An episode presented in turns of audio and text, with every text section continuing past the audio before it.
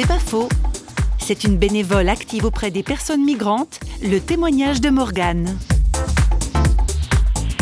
Pour moi, le fait d'être un étranger dans un pays, c'est quelque chose qui m'a toujours beaucoup touchée. Je me sens très privilégiée d'avoir des racines ici, d'être, d'avoir ma famille, de ne pas connaître la guerre ni la famine. J'ai découvert vraiment des gens extraordinaires. Euh, c'est vrai qu'on peut passer à côté de sans les voir, mais euh, quand on s'arrête et qu'on parle avec eux, on découvre euh, des gens comme vous et moi.